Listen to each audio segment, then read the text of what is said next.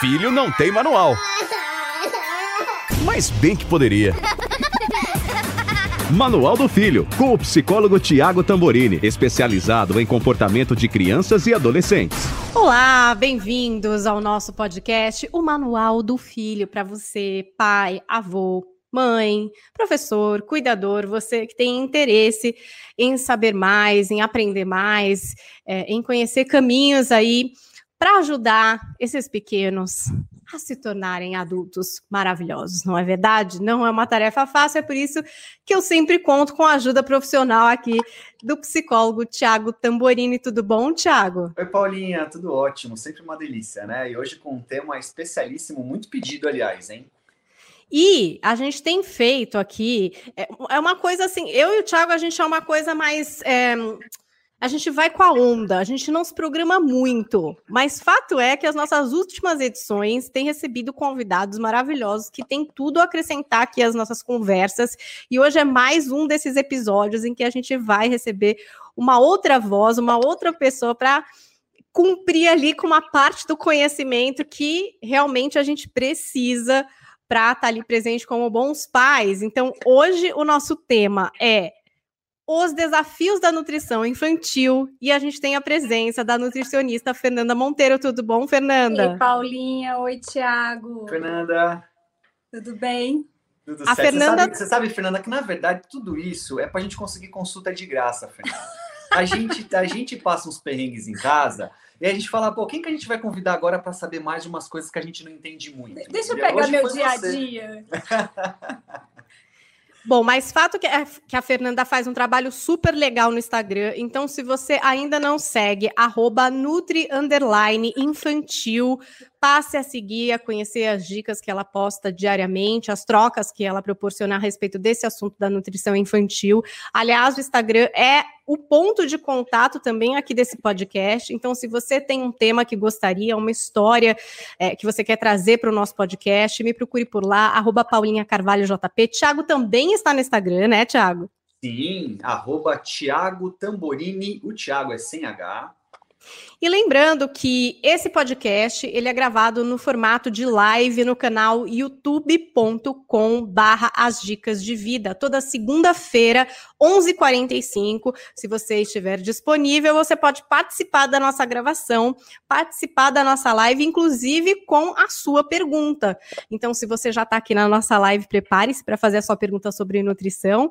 E se você está ouvindo o podcast e puder e conseguir aí se programar toda segunda, 11 45 a gente conta também com a sua audiência e a sua participação no Manual do Filho. Cumprida toda essa prática de iniciação aqui para você saber como trocar com a gente aqui no Manual do Filho, a gente vai para o nosso tema, os desafios da nutrição infantil. Vamos entender um pouco da importância dessa alimentação. Bom, acho que todo mundo tem essa consciência da importância de uma boa alimentação, hein? Fernanda, todo mundo tem ou essa é uma impressão falha? Meio a meio, Paulinha. Vou, vou te explicar por quê. A, a, nutrição infantil é um assunto relativamente novo, né, no mundo da nutrição de nós profissionais, porque a gente ouve falar muito de nutrição esportiva, de nutrição clínica, de nutrição funcional, né? É, só que a nutrição infantil ela tomou uma proporção e fico feliz por isso, porque se a gente for pensar, é a base de tudo que a gente vai ser adolescente, do que vai ser como adulto e como idoso. São os hábitos que a gente é, leva por toda a vida, né? Então, assim, existem pais super conscientes e até neuróticos demais, que não é uma linha que eu gosto muito de trabalhar com os extremismos. É, e existem pais também totalmente relaxados. E também, então, assim, eu acho que existe público para vários assuntos aqui, né?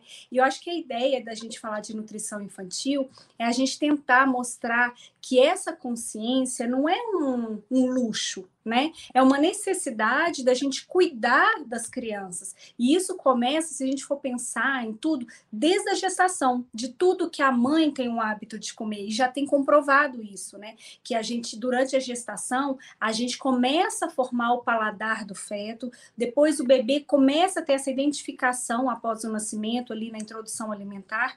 Então, isso tem muita influência. Mas quando a gente fala em alimentação infantil, vamos começar a pensar bem ali na, na introdução alimentar. alimentar, que é onde começa tudo, o sólido, tudo que a gente vai colocar de positivo. A gente sempre fala que o bebê vem limpo, como um HD limpo. E a partir da introdução alimentar, a gente começa a moldar ali o paladar dessa criança. Por isso que a gente fala muito da questão do açúcar na infância, né? De alimentos ricos em sódio, é, muito temperados ali com condimentos desnecessários.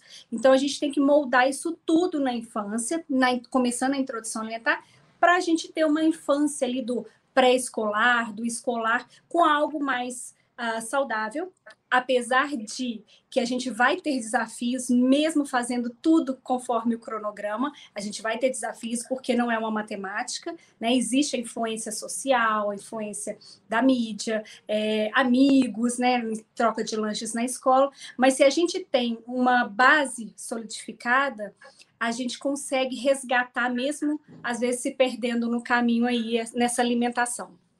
Tiago, você como psicólogo, essa relação dos jovens com a comida, às vezes ali surge um problema que você consegue detectar, assim, tipo, hum, aqui não foi legal, não está sendo legal. Pois é, isso é muito interessante, né? Aliás, eu, eu, brinco lá em casa que a cenoura é doce até a criança conhecer o brigadeiro, né? Ou seja, a gente tem que entender aí que o paladar ele é obviamente moldado. E para a psicologia, a alimentação ela tem um papel fundamental, inclusive, de observação do indivíduo e da sua maneira de se relacionar com a vida e os prazeres e a ansiedade, tudo que se envolve. Então, é, é, muito comum a gente notar que a comida se torna, às vezes, um lugar muito mais de sintoma do que estritamente de alimentação ou de uh, uh, voltado para uma questão que, que, que, envolve a vida, né? Ou seja, a alimentação às vezes é um indicativo sintomático, não ela em si, mas como a gente se relaciona com ela, de uma série de fatores da nossa vida, que aí envolve ansiedade, depressão, Uh, uh, às vezes até fobias, né? Porque a gente vê, às vezes, migrando para dentro da comida situações fóbicas. E não digo só da criança, não, estou falando do adulto também que nos ouve agora. É claro que o nosso tema hoje é infantil, mas a maneira com que o adulto se relaciona com a alimentação também diz muito de como o filho vai se relacionar e como é que ele, através não só do exemplo, mas daquilo que ele pensa, da como ele age, também vai trazer para a criança o aprendizado, né? Então, para a psicologia, a alimentação é sempre um lugar de observação. Ela sempre diz alguma coisa para a gente quando a gente conhece dos hábitos alimentares de um paciente. E partindo assim, vai, do começo de tudo, toda mãe sabe que não tem que resolva mais um chororô de nenê do que o peito materno, né? Aquela história que até é complicada depois de você conseguir fazer essa separação, porque realmente é uma coisa que conforta, que acalma, às vezes bota para dormir.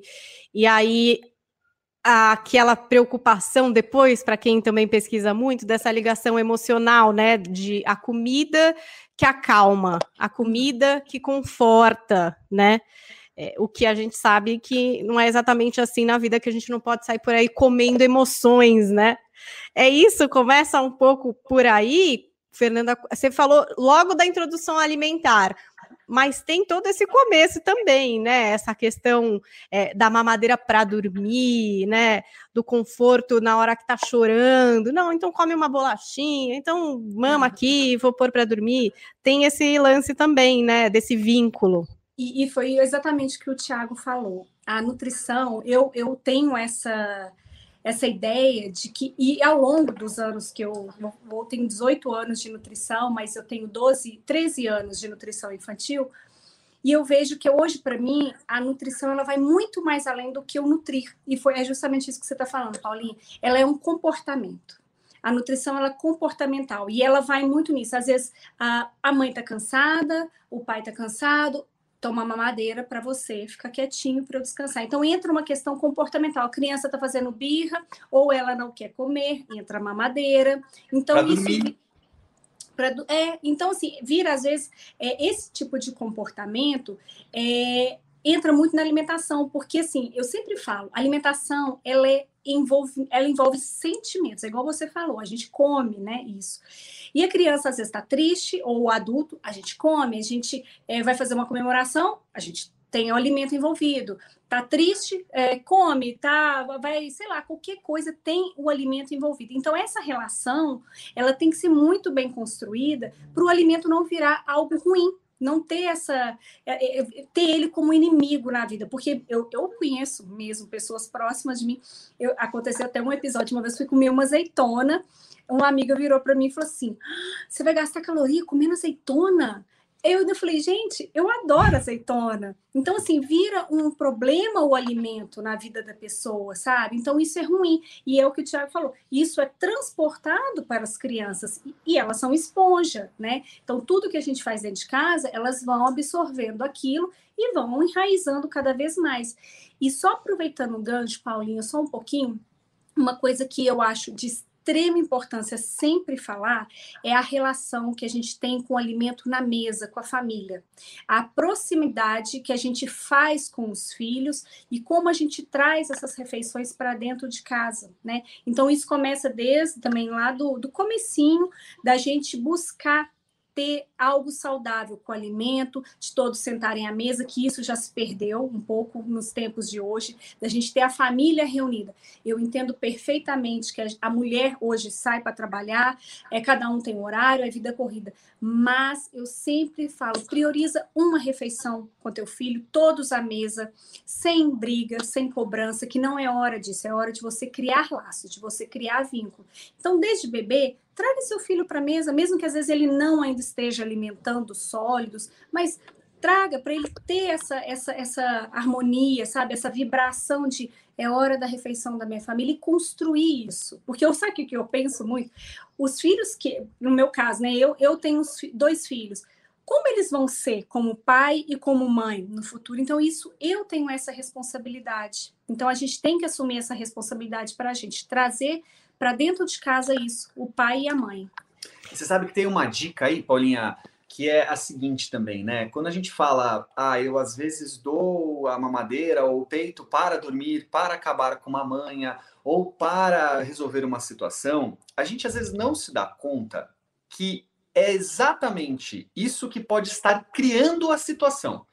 Ou seja, a criança é muito hábil, o bebê também, em aprender mecanismos que levem ele ao objetivo final prazeroso ou que satisfaça uma demanda. Então, muitas vezes, o fato da criança saber que ao chorar ela mama faz com que ela chore.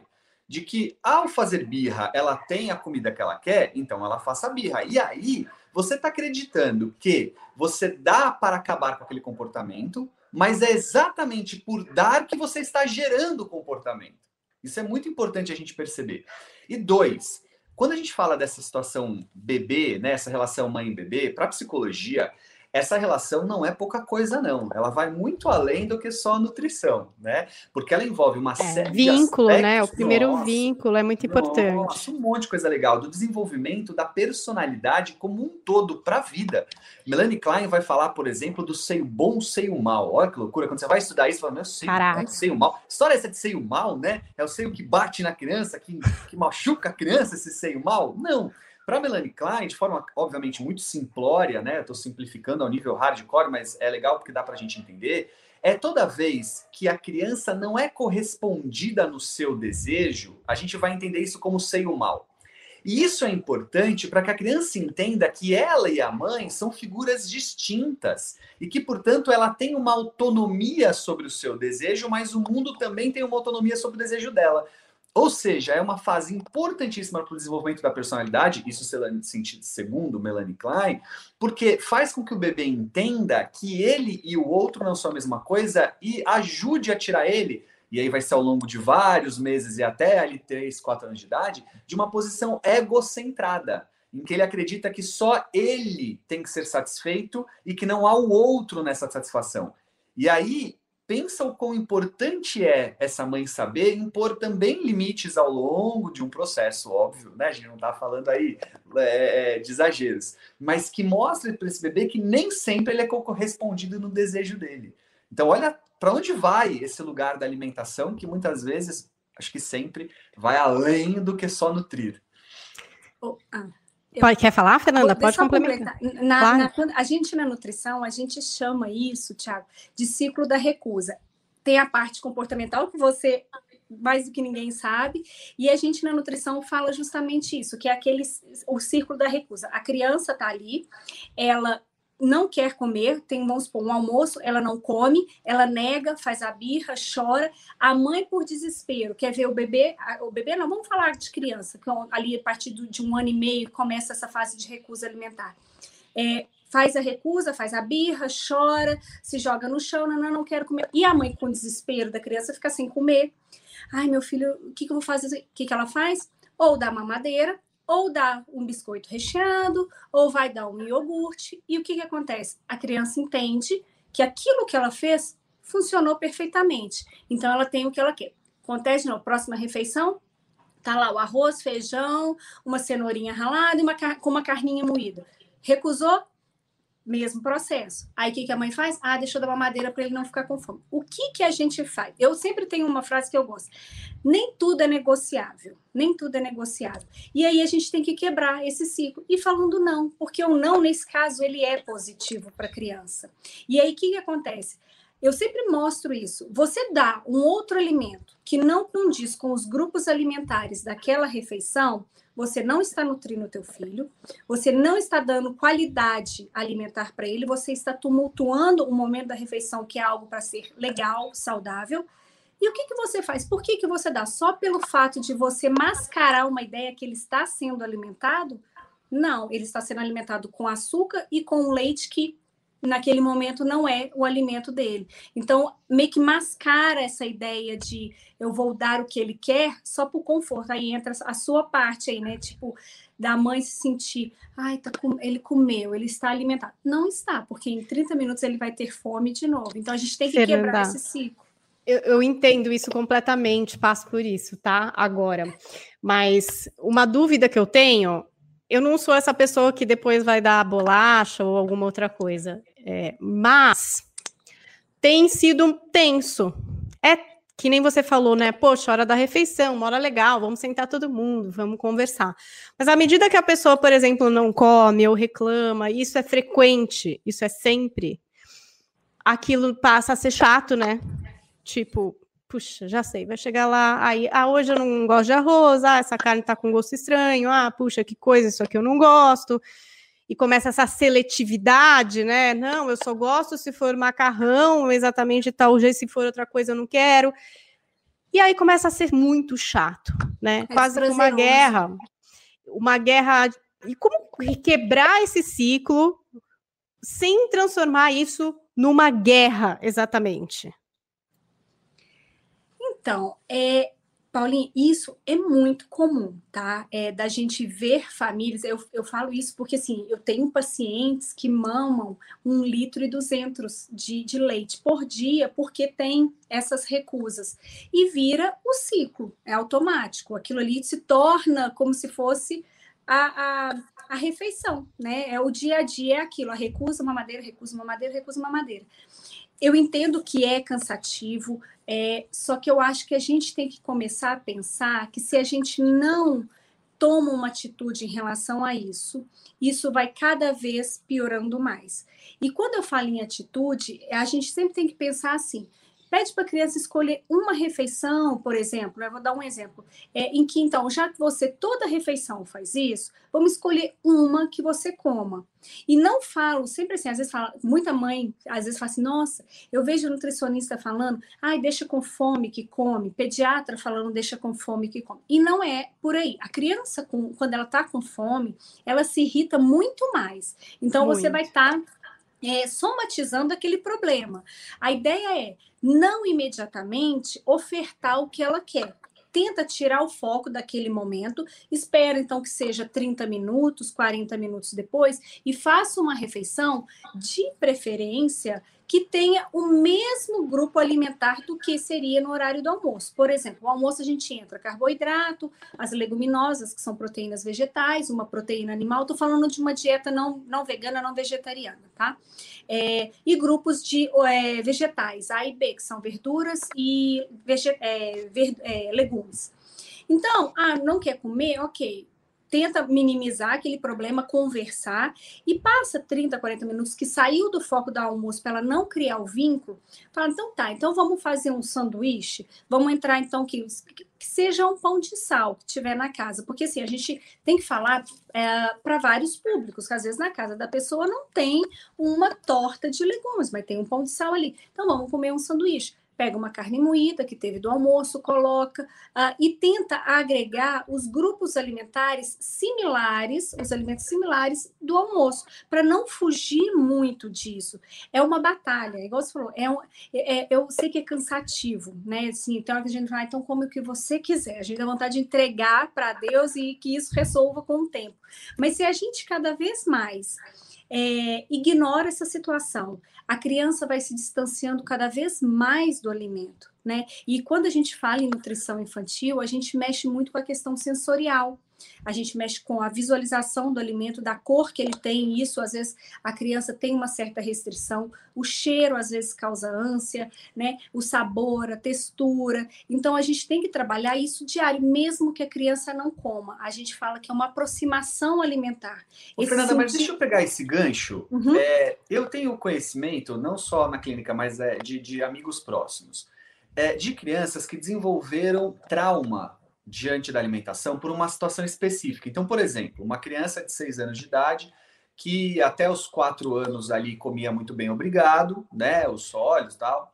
E aí, numa situação em que ela, com uma uh, infecção intestinal, alguma coisa assim, teve uma situação de vômito, e ela viu os alimentos que ela comia no vômito, o arroz, o feijão, a carninha e tal. E a uhum. partir dali, travou as quatro rodas, e aquele, tudo aquilo que se remete àquela alimentação passou a ser um baita trauma, incluindo o que se remete mesmo. Então, por exemplo, é, o feijão é o feijão, mas tudo que vem parecido. Então, ervilha, milho, tal, sabe?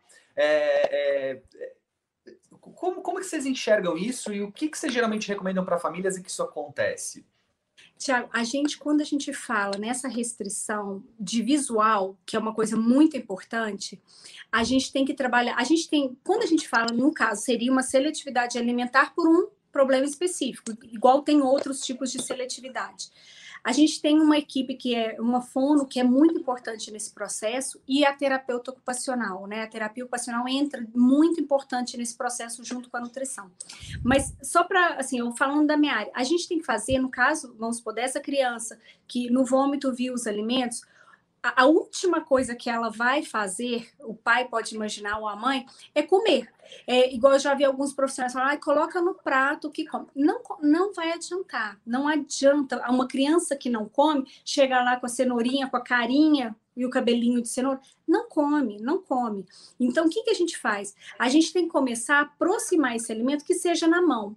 Eu sempre falo que a mão, o nosso braço, é o veículo do alimento. Se a criança não tolera encostar nele, ela não vai levar a boca. Né? E muito menos uma pessoa que vai alimentar automático. Por quê? Porque a boca é o último processo que ela faz. Então ela tem que ter o tato do alimento, tem que sentir o alimento, o cheiro dele, tem que visualmente estar tá com. Eu falo que o conforto com o alimento tem que ser muito, é muito importante nesse processo.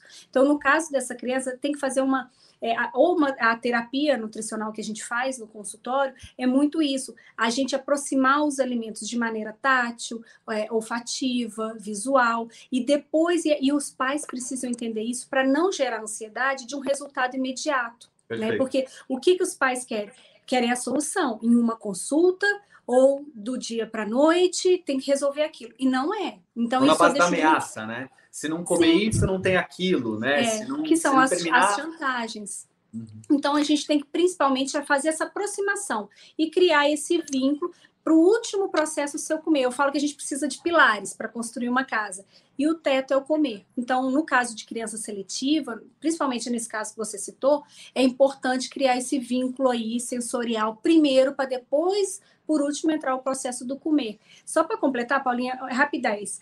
É, a gente tem que pensar o seguinte: eu toco, eu cheiro, eu mastigo, eu, eu levo a boca, eu mastigo, eu engulo. Para criança que não come, o engolir é estressante. Então, se a gente sempre coloca na cabeça, fala para ela, come, ela vai se angustiar, ela vai se estressar e ela cria um bloqueio de prosseguir, de estar tá dando andamento naquilo que a gente está fazendo. Então, o último processo, os pais que passam por isso, nesse caso de seletividade, é a gente ficar, come, come, come, porque é angustiante para ela. Então, a gente criar situações, e as mais corriqueiras. Ah, vou ao supermercado, vamos comigo, me ajuda a lavar essa abobrinha, me ajuda a lavar essa cenoura. Você está criando um vínculo, está criando aproximação com o alimento. Então, isso é muito importante.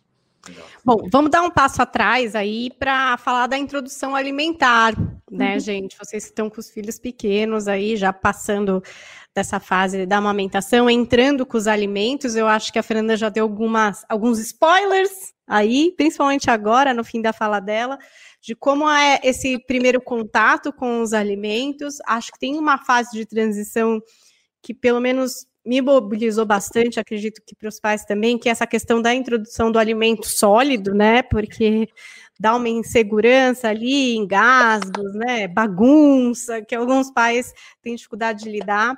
Então, vamos falar aí de uma introdução alimentar ideal, vai? O que é que a gente pode fazer para tocar isso de uma forma o máximo positiva possível para os nossos filhos, Fernando?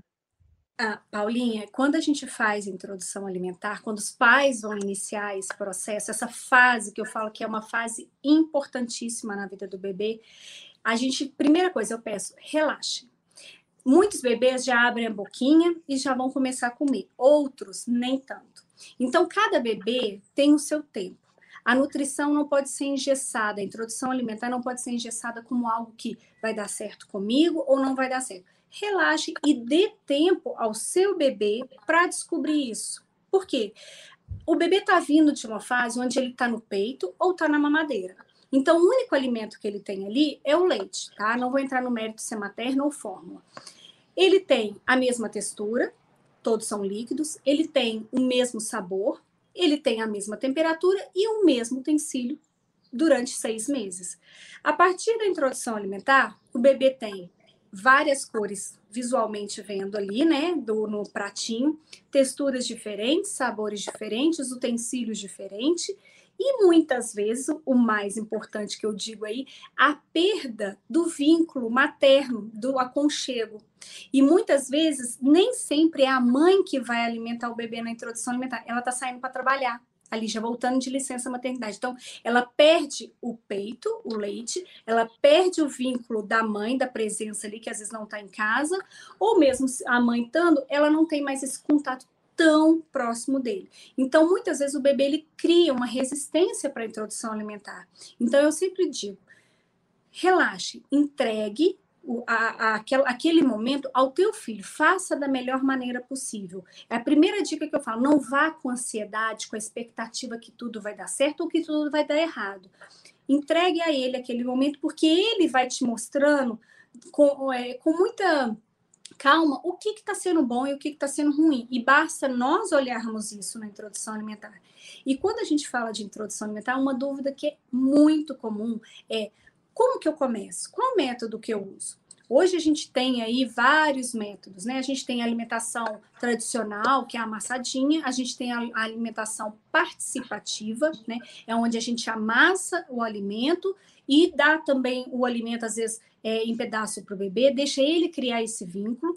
Tem o BLW, que é um, é, um, é um método que o bebê guia a sua própria alimentação, e tem um novo aí, que há pouco tempo se chama Bliss, que eles dão uma, uma reformulada no BLW. Oi, peraí, acho que a gente perdeu o áudio, Fernanda. Oi, voltou. Tá, tá ouvindo, Thiago? Voltou. Tô ouvindo, agora tô ouvindo. Sim, E lá. aí, o que que acontece? É, eu não gosto muito de especificar métodos, por quê? É, e eu vejo muitos, muitos colegas nutricionistas também partindo dessa linha. Porque quando a gente determina um método, a gente fala para a mãe: olha, vamos fazer BLW. Ou a mãe já chega até a gente pensando no BLW. Ela cria uma expectativa que tudo vai dar certo naquele método, que vai fluir tudo bem, e não é sempre assim. Então eu falo: vamos começar de uma maneira onde o bebê participa da alimentação. Porque a gente não pode também, eu não concordo com algum alguns pontos de alguns métodos onde o bebê fica livre para comer o que ele quer. Porque é um momento que ele precisa também ser guiado pelos responsáveis, né? o bebê ele não tem autonomia de saber que a proteína, ele tem que estar tá ingerindo uma proteína, ele, tá, ele tem que estar tá ingerindo um vegetal. Muitas vezes ele pega só, vamos supor, o arroz e come. Tudo bem que ele está em processo de aprendizado, mas eu acho que é nossa responsabilidade também dar um pouco desse, dessa orientação, não deixar só à mercê do bebê aí o que ele tem ou não comer. Né? Então, esse, essa questão de método, eu gosto muito dessa parte da participativa, aonde a gente ajuda, onde a gente auxilia, mas o bebê também é condutor do método, e ele vai mostrando.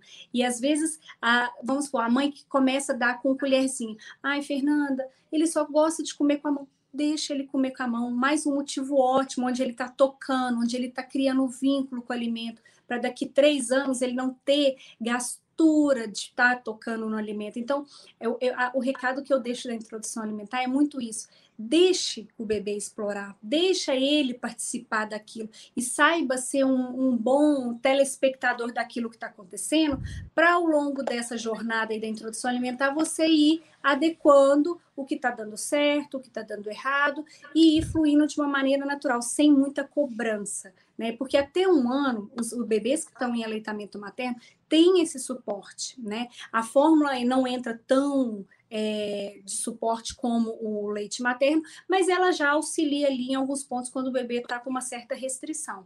Então, a introdução alimentar, acho que ela tem que ser é, muito. É, é eu, eu, eu, sempre gosto de uma palavra de leveza, porque a ansiedade, a expectativa, isso às vezes derruba qualquer introdução alimentar aí, em vez de ser legal, está sendo é, angustiante para os pais. Tiago, a Fernanda está falando desse tempo que pode ser diferente, né? De bebê para bebê, enfim, de criança para criança. E a gente falou aqui quase de uma retomada, né? No caso, por exemplo, vai de alguma situação traumática que nem essa, de uma virose, onde a criança viu um vômito, ficou impactada, ela vai ter que quase que basicamente eh, ter uma reintrodução alimentar já depois disso, né? Talvez uma criança já maior tendo que re, se reaproximar da comida. Psicologicamente, tudo bem, Tiago? É assim também? Não tem prazos? Ou às vezes tem prazos e a gente precisa ficar observando Não. isso? Não, o prazo vai ser sempre daquele indivíduo o quanto ele é capaz de lidar e como, né? Se a gente colocar prazo, a gente já vai ser o próprio prazo um dos fatores de ansiedade, que é o que a gente não quer nesse momento, né? É claro que se a gente disser assim, o quanto antes, talvez seja o único prazo, ou seja, que você perceba o quanto antes que há um problema e que o quanto antes você possa, diante dele, então, pensar em estratégias, buscar ajuda quando é o caso, assim por diante. Mas isso não quer dizer em relação a prazos específicos, né, em que você vai gerar uma ansiedade, porque senão a partir de tal momento, senão a partir de tal situação, é, e assim por diante. Então, é, o que, que, eu costumo dizer em relação a essas questões ligadas à ansiedade, desde o bebê até durante a fase aí infância e não diferente adolescência? É, na maioria das vezes, a gente está falando muito também da mãe, do pai e como ele se relaciona com aquela situação.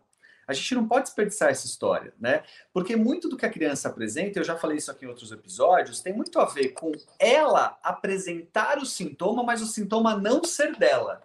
É sempre importante a gente lembrar disso, porque às vezes a criança está numa relação de ansiedade com a comida, ou seja, ela apresenta um sintoma, mas esse sintoma não é dela, esse sintoma é da família, ou do pai, ou da mãe, ou até mesmo de outros responsáveis que possam ali naquele momento estar tá alimentando. Dando um spoilerzinho, daqui a pouco a gente vai falar, por exemplo, da relação avós e alimentação dos filhos, né? Mas a gente tem às vezes a babá, a gente tem às vezes a empregada doméstica, a gente tem a escola, que muitas vezes entra nesse lugar de quem alimenta e que pode estar tá criando uma situação sem, sem perceber. Vou te dar um exemplo. É, escolas que, na tentativa de ajudar uma determinada situação de uma criança ou de, de, um, né, de um aluno, cria situações muito diferenciadas no momento da alimentação, né? Então, ela faz disso um hábito, não cria nisso uma estratégia, porque, ok, como estratégia, bem orientados, ok, mas ela faz disso um hábito e ela reforça muitas vezes aquilo que está acontecendo em casa. Aí os pais estão em casa ali tentando lidar de uma forma a escola está lidando de outra, bum, aquela bagunça que está apresentada. Nesse caso, de novo, a criança apresenta um sintoma que está nela, mas que não é dela, é uma desorganização externa, né? De uma família que não se organizou muitas vezes para ter o momento certo da alimentação. E aí, Fernanda, você falou do sentar à mesa, né? Que eu acho maravilhoso. Às vezes a coisa é pior do que não sentar todo mundo junto à mesa. Às vezes é não sentar à mesa. A criança não some, não só come sozinha, como ela come no sofá, na poltrona, deitada na cama. Gente, é uma situação específica, é uma exceção, tá valendo, tá lindo, né? Outro dia eu fiz no meu Instagram, gerou um sucesso, né? No auge da quarentena, Fernanda, eu postei uma foto da minha filha sentada no sofá, com uma almofada no colo, comendo um sanduíche e assistindo o iPad. Aí eu coloquei assim: pode isso, Samitiba? Né? Brincando com a ideia do tá tudo errado. Tava tudo errado. Ela tava sentada no sofá, comendo sanduíche e daqueles sanduíches mais tipo sanduíche. Mesmo. Tipo, esquece pão integral, era sanduíche. É, e assistindo o iPad. E aí eu, na legenda, colocava, né? Falei assim: olha, o grande questão é quando a gente, de uma forma muito radical, entende que as exceções não podem estar presentes, o que elas significam também na vida das crianças, né? Porque uhum. aqui em casa é a exceção da exceção mas nesse momento está fazendo um baita efeito legal, né? Virou um momento curtição. Uhum. Eu também estava junto com ela, diga-se de passagem, foi muito legal.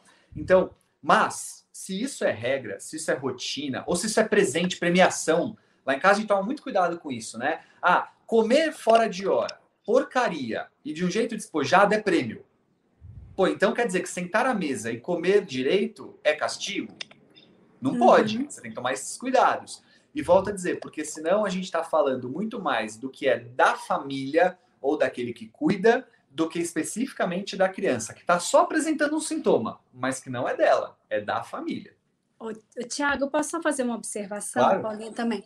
Quando você falou da, da gente o problema às vezes não é com a criança, e sim né, com, com os pais.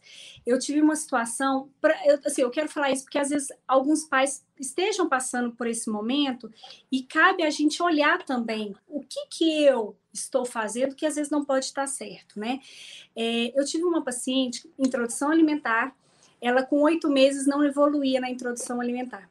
E aí ela foi ao consultório e aí eu pedi para a mãe levar uma banana. E aí eu, eu, assim, eu investiguei tudo, falei, ela encosta na, no alimento, na comida, encosta, tal, usa, às vezes pega, tem interesse em pegar a colherzinha. E eu falei, então traz uma banana para mim.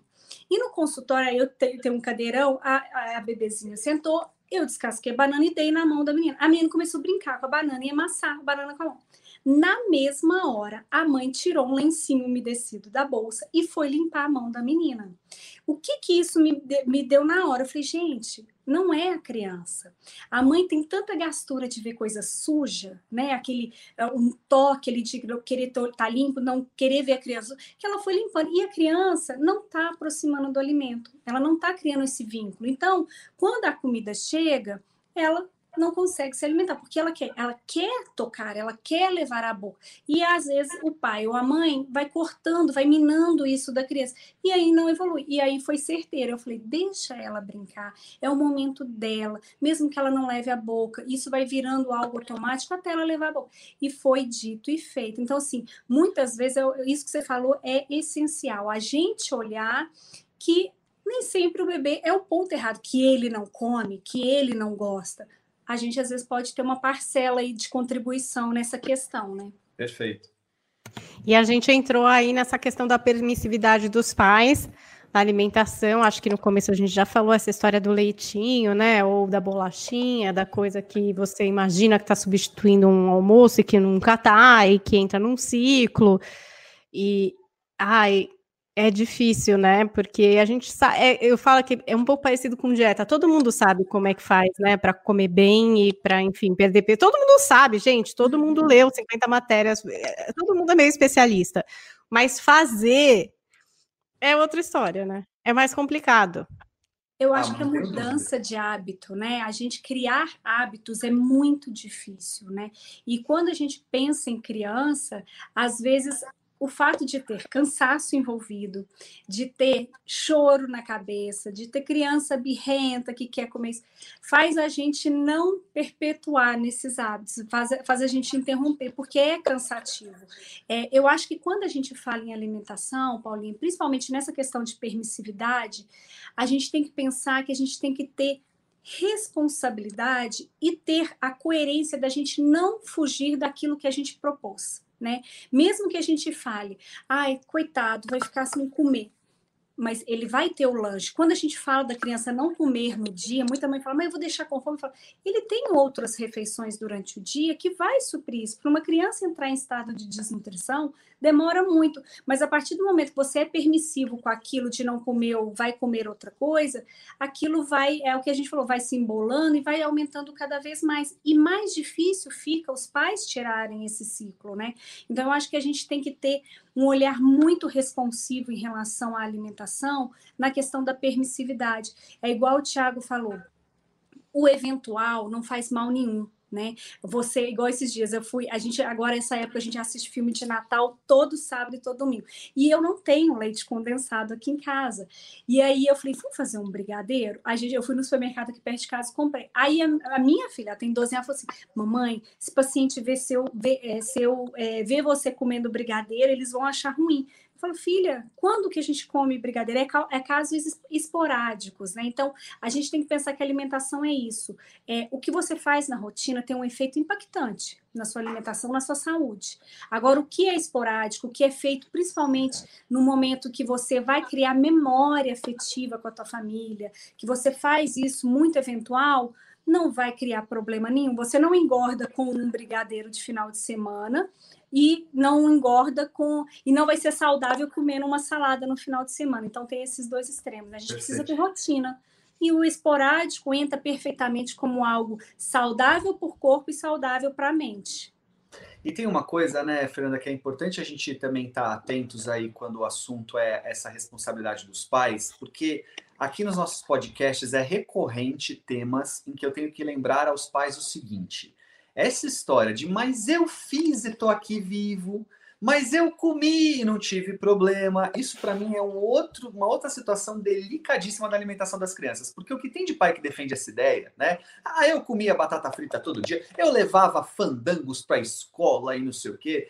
Escuta, mas da onde isso é uma referência de que primeiro tá tudo bem? Porque não tá. Você pode falar muito melhor do que eu sobre isso. A gente sabe dos índices de obesidade que a gente tem no mundo, isso não é privilégio nosso. Dois, uhum. a gente sabe hoje da quantidade de adultos que passam por situações de câncer, por situações de diabetes, por situações de é, hipertensão, que tem sua origem na alimentação infantil. E às uhum. vezes esses mesmos falando da defesa daquilo que eles fizeram, então qual o problema? Então vale lembrar também os pais sobre a responsabilidade de que nós somos uma geração que pagamos um preço alto porque gerações anteriores à nossa não cuidaram, como hoje nós estamos aqui falando, da necessidade de cuidar. Então, se a gente quer uma geração de filhos que, quando adultos, tenham menos problemas do que nós adultos temos hoje, é com bate-papos como esse, com pessoas da sua área cuidando disso, que a gente precisa estar atento sim, porque a gente está no limite para a gente olhar para isso com mais responsabilidade. Ô, Tiago, quando alguém chega para mim falando isso, ai, mas eu comia isso, eu comia aquilo. Eu, por exemplo, eu vivi, eu fui meio que desmamada no leite condensado. Eu sou mineira, a gente comia leite condensado assim misturado com achocolatado. Aí sabe o que, que eu falo? Eu falo, ah, mas eu comi e não morri, né? Uhum. Mas você e o teu pai e a tua mãe não tinham a informação que tem hoje. Então, isso é tapar o sol com a peneira, porque você acha que pode comer com uma permissividade, mas pensa que naquela época, 20 anos atrás, 15 anos atrás, a gente não tinha o que a gente está tendo aqui hoje, esse bate-papo, a gente falar de forma de, de, como se, é uma conversa, né? De forma clara, objetiva, sem julgamentos, mas a gente falar e mostrar o perigo que tem, a, o que é legal, o que não é, mas e, e, e isso acho que às vezes usa como bengala para mudança do hábito. Perfeito. Sabe? Ah, eu vou me apoiar nisso para eu não precisar mudar, porque eu sou. É assim. suborno mental. É, é. E aí a gente entra nessa questão geracional, que eu acho que pega também para muita gente, que, por exemplo, são os avós, né? Que estão ali numa outra posição, talvez desse 100% de agrado desses netos que eles amam tanto, mas que às vezes vem bater de frente com determinações que foram feitas na família. Por exemplo, eu tive uma guerra em glória a respeito de refrigerante aqui em casa. É, eu sempre, eu não tomo refrigerante, e aí eu sempre achei que não era legal oferecer refrigerante, até acabar virando é, o segredinho entre avó e neto, o momento em que ele tomava um refrigerante escondido da mãe, essa grande vilã. Aí nessa hora eu falei, gente, desculpa, é uma guerra em glória. Assim, eu tentei explicar a respeito de refrigerante. Se todo mundo tá assim, nem aí a respeito do refrigerante, em casa não tem refrigerante. em momentos eventuais em que vocês estão aí e vocês querem oferecer, vocês ofereçam, mas por favor, sem criar um segredinho, porque eu acho que isso daí não tá nada legal. É, eu não sou uma vilã, eu tava, enfim, querendo o melhor. E se você acha interessante oferecer isso, eu já tentei explicar, enfim, eu não vou entrar nessa briga. Você oferece o refrigerante, eu não ofereço o refrigerante. A gente mantém uma fronteira da linha de paz, porque realmente é além da alimentação, gente. É relacionamento, né? Não dá para comprar todas e todas as brigas. Pelo menos foi isso que no fim eu acabei entendendo e é assim que é. É, o que é que vocês acham disso? Tem muita reclamação, Fernanda, disso? Ah, mas daí a avó, mas daí não sei o quê. Tem, muita. Eu, inclusive, é, não vou falar de todas, porque tem algumas, elas merecem um troféu muito legal. Não, eu acho que toda avó mere merece muito ser enaltecida, e eu acho que tem um, um negócio geracional mesmo, é como você disse. Não havia essa conversa, não havia essa vontade de entender sobre isso, é geração diferente também, a gente é, tem que saber mas, conciliar. Mas assim, tem avós que super entram na onda do, do que a, a Nora quer, do que meu filho quer, enfim. Mas tem avós que é a pedra no sapato. E eu, uma coisa que eu falo para você é o que eu estou adotando para minha vida. Eu escolho as minhas batalhas, né? Porque a gente tem que saber aonde a gente quer batalhar ali. E isso aí nessa situação é uma coisa delicada, porque vai além da alimentação. É, a avó, é, ela tida assim, como ah, é a mãe com açúcar. E no, no, caso, muitas vezes é o que você exemplificou aí, acontece com outras mães, as mães, né, são, principalmente as mães, vou falar das mães, são tidas como ruins, como a chata que não dá, como a vilã que não deixa você comer nada, e quando vai para casa da avó, o pó de tudo é o oba-oba, né? E não é bem por aí. Eu acho que a gente primeiro tem que ter, tentar ter uma conversa explicativa, mostrando os danos que isso pode acontecer, porque muitas vezes a alimentação da, na casa da avó não é eventual, ela é sábado e domingo, sábado e domingo. E como eu falo, para a gente exemplificar e ficar mais claro para a gente, que se a gente for pegar 30 dias no mês, né? E a criança tem contato com a avó, eu estou falando só de final de semana, e muitas vezes a avó é o suporte, às vezes, de dia de semana aí para a criança ficar à tarde ou à noite enquanto a mãe ou o pai trabalham. Estou é, falando de dois dias na semana. São oito dias durante o mês de uma alimentação desregrada, rica em açúcar, né? Entra o refrigerante, em sódio, excesso de carboidrato, porque entra bolo, entra sorvete, entra um monte de coisa. Então, acho que a gente tem que primeiro, o primeiro passo é tentar uma conversa amigável e explicar o que, que acontece. Não deu resultado? Ok. Então, vamos tentar estipular a quantidade. Ah, no caso do refrigerante, olha, então pode tomar, não precisa esconder, ser muito franco, né? Até para a avó entender né, o posicionamento de responsabilidade que você tem sobre aquela criança, que não é ela que tem que ter essa responsabilidade, é você. Então fala, ok, não precisa ser escondido, mas então vamos fazer o seguinte: ah, no final de semana 200 ml de refrigerante no sábado, 200 no domingo. Pronto, estipulou, porque às vezes isso vai além, mas tentar colocar um limite, delimitar ali o que ele, a quantidade que ele vai comer, porque assim, se deixar muito no oba-oba, a criança vai entrar. Então, isso eu acho que tem que ser acordado com a criança presente, com a avó e como você, olha, vamos supor, uh, Eduardo, você vai estar tá na casa da vovó, a vovó está aqui, a gente está aí colocando uma meta, trabalhe com meta, com objetivo, a criança gosta muito disso. Ó, se passar da meta, final de semana vai ser retirado. Se você tomar 300 ml, no outro final de semana você vai tomar só 100 se for 200. Então, acho que tem que trabalhar, às vezes, fazer um quadro de, de visualização. A criança é muito visual. É, isso ela consegue enxergar, em vez de ficar só na cabeça lá, voando, quanto eu tomei, quanto eu não tomei. Então, isso é importante. Não dá para retirar, então vamos colocar ali uma barreira, delimitar o quanto ela vai comer, né? O quanto é, é permissivo essa quantidade. Eu acho que isso é, talvez, não é a solução, mas a gente vai tentar é, levar no, no menos pior, vamos dizer. E tem uma dica legal aí, né, Fernanda? Essa coisa do saber diferenciar dois grupos distintos de relacionamento com a voz. Aquele que é esporádico e aquele que é regular. O regular, que uhum. pode ser todo final de semana, já é regularidade, uhum. ou o regular mais intenso ainda, que é aquela avó que fica com os netos para poder cuidar deles mesmo, que faz a função ali de, de educar esses filhos, às vezes, em conjunto com os pais, né? E aí são duas situações distintas, porque existe aquela que é do esporádico mesmo, daquele avô que vem visitar, daquele final de semana que foi um final de semana que foi passar com o avô tal. E aí, nessa hora, se a gente souber distinguir, a gente não entra nas polaridades também. Porque é absolutamente normal e comum que nesse momento tem ali alguma situação, até mesmo, Paulinha, dessa história do combinado, do segredinho, que vai ser esporádico, vai ser daquela situação e que faz parte do jogo, sabe? Faz parte daquele movimento, quem diz assim, vem cá comigo que sou só eu e você agora.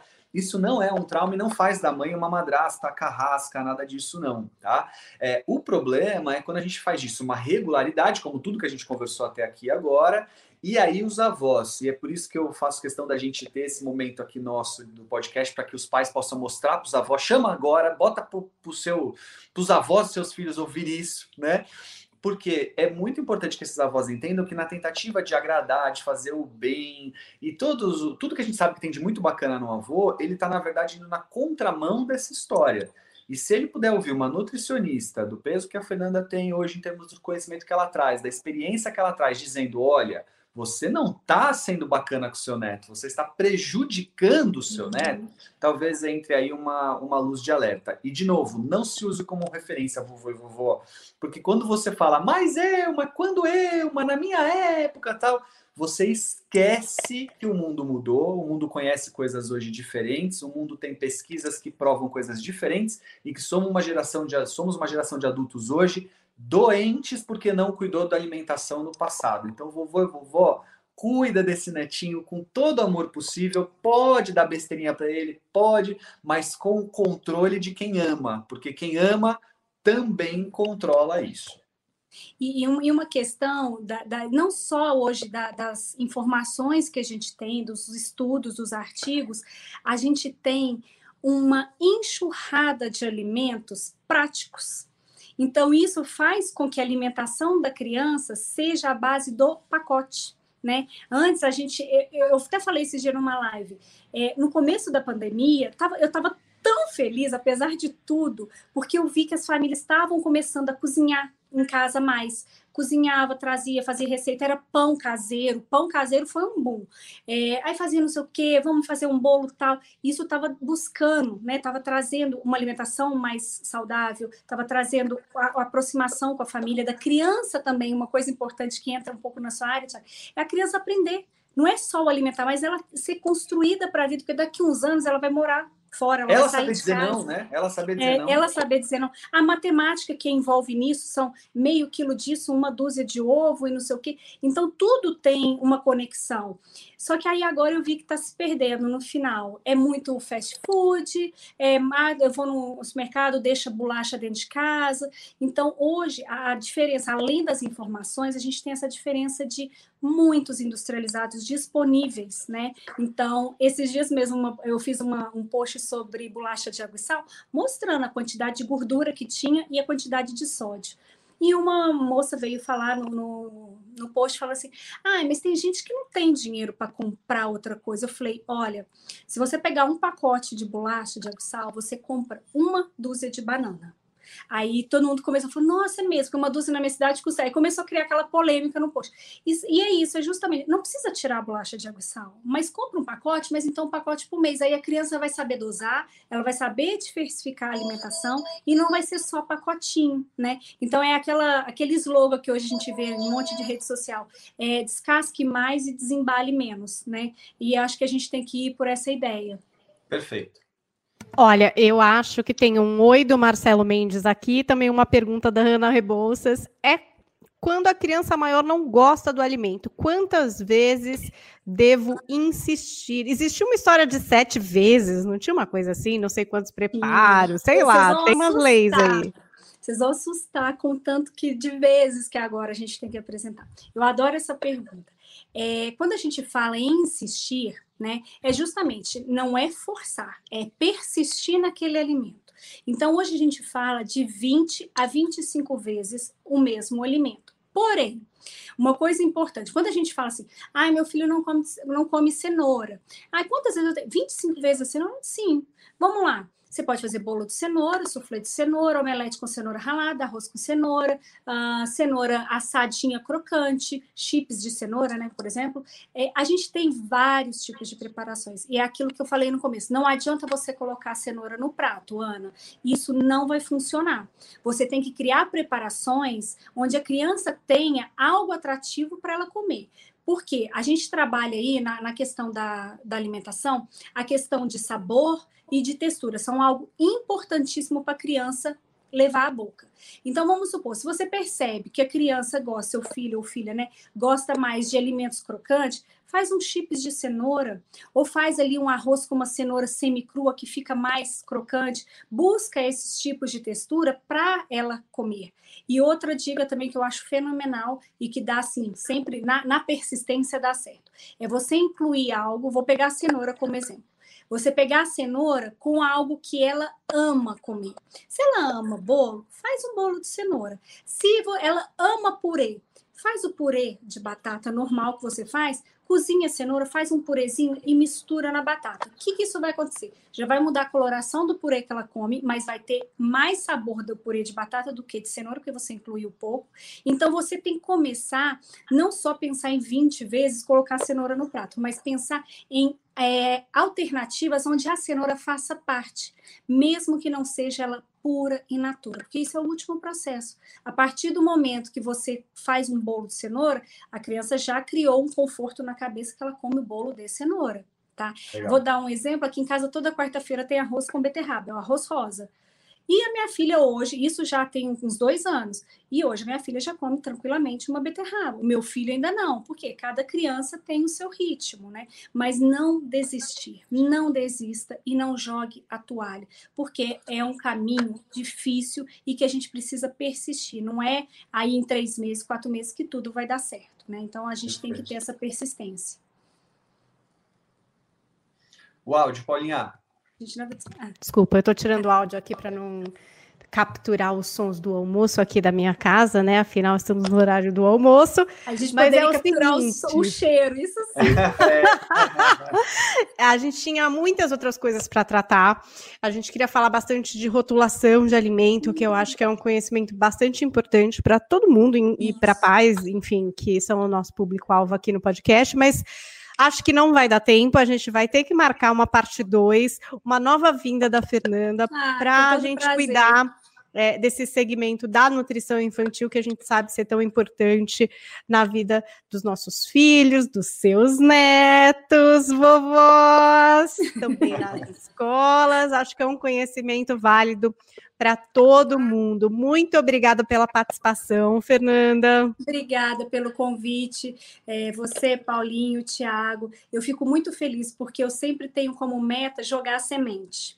E eu sei que se ela começa a germinar em pelo menos alguma casa, eu acho que eu estou no caminho certo. E a gente tem que ser bom ouvinte, né? Eu falo que eu sou bom ouvinte. O Tiago falando, eu fico assim, nossa, estou fazendo isso, não estou, não sei o quê. Então a gente, às vezes, a carapuça tem que servir e a gente tem que mudar, né? A gente não pode ter a síndrome da Gabriela, eu nasci assim, vou morrer assim. É, a vida ela é constante, mudanças e sempre para melhor. Então, na alimentação é isso. Eu sempre quero jogar sementinha, quem puder capturar ela e plantar aí, mesmo que seja pouco a pouco na dentro de casa, isso vai criando bons frutos. Você que adorou aqui ouvir a Fernanda Monteiro, ela tá lá no Instagram, arroba Nutri Infantil. Tiago Tamborini também no Instagram, esperando seu feedback, né, Tiago? Muito bem. Aliás, tem sido cada vez mais legal. Eu tenho ficado muito feliz com o retorno que as mães dão, que os pais dão, de que fazem da rotina deles ouvir os nossos podcasts. Outro dia, uma mãe falando que maratonou, que ela descobriu agora e ela fez maratona do podcast. Falei, putz, é legal demais.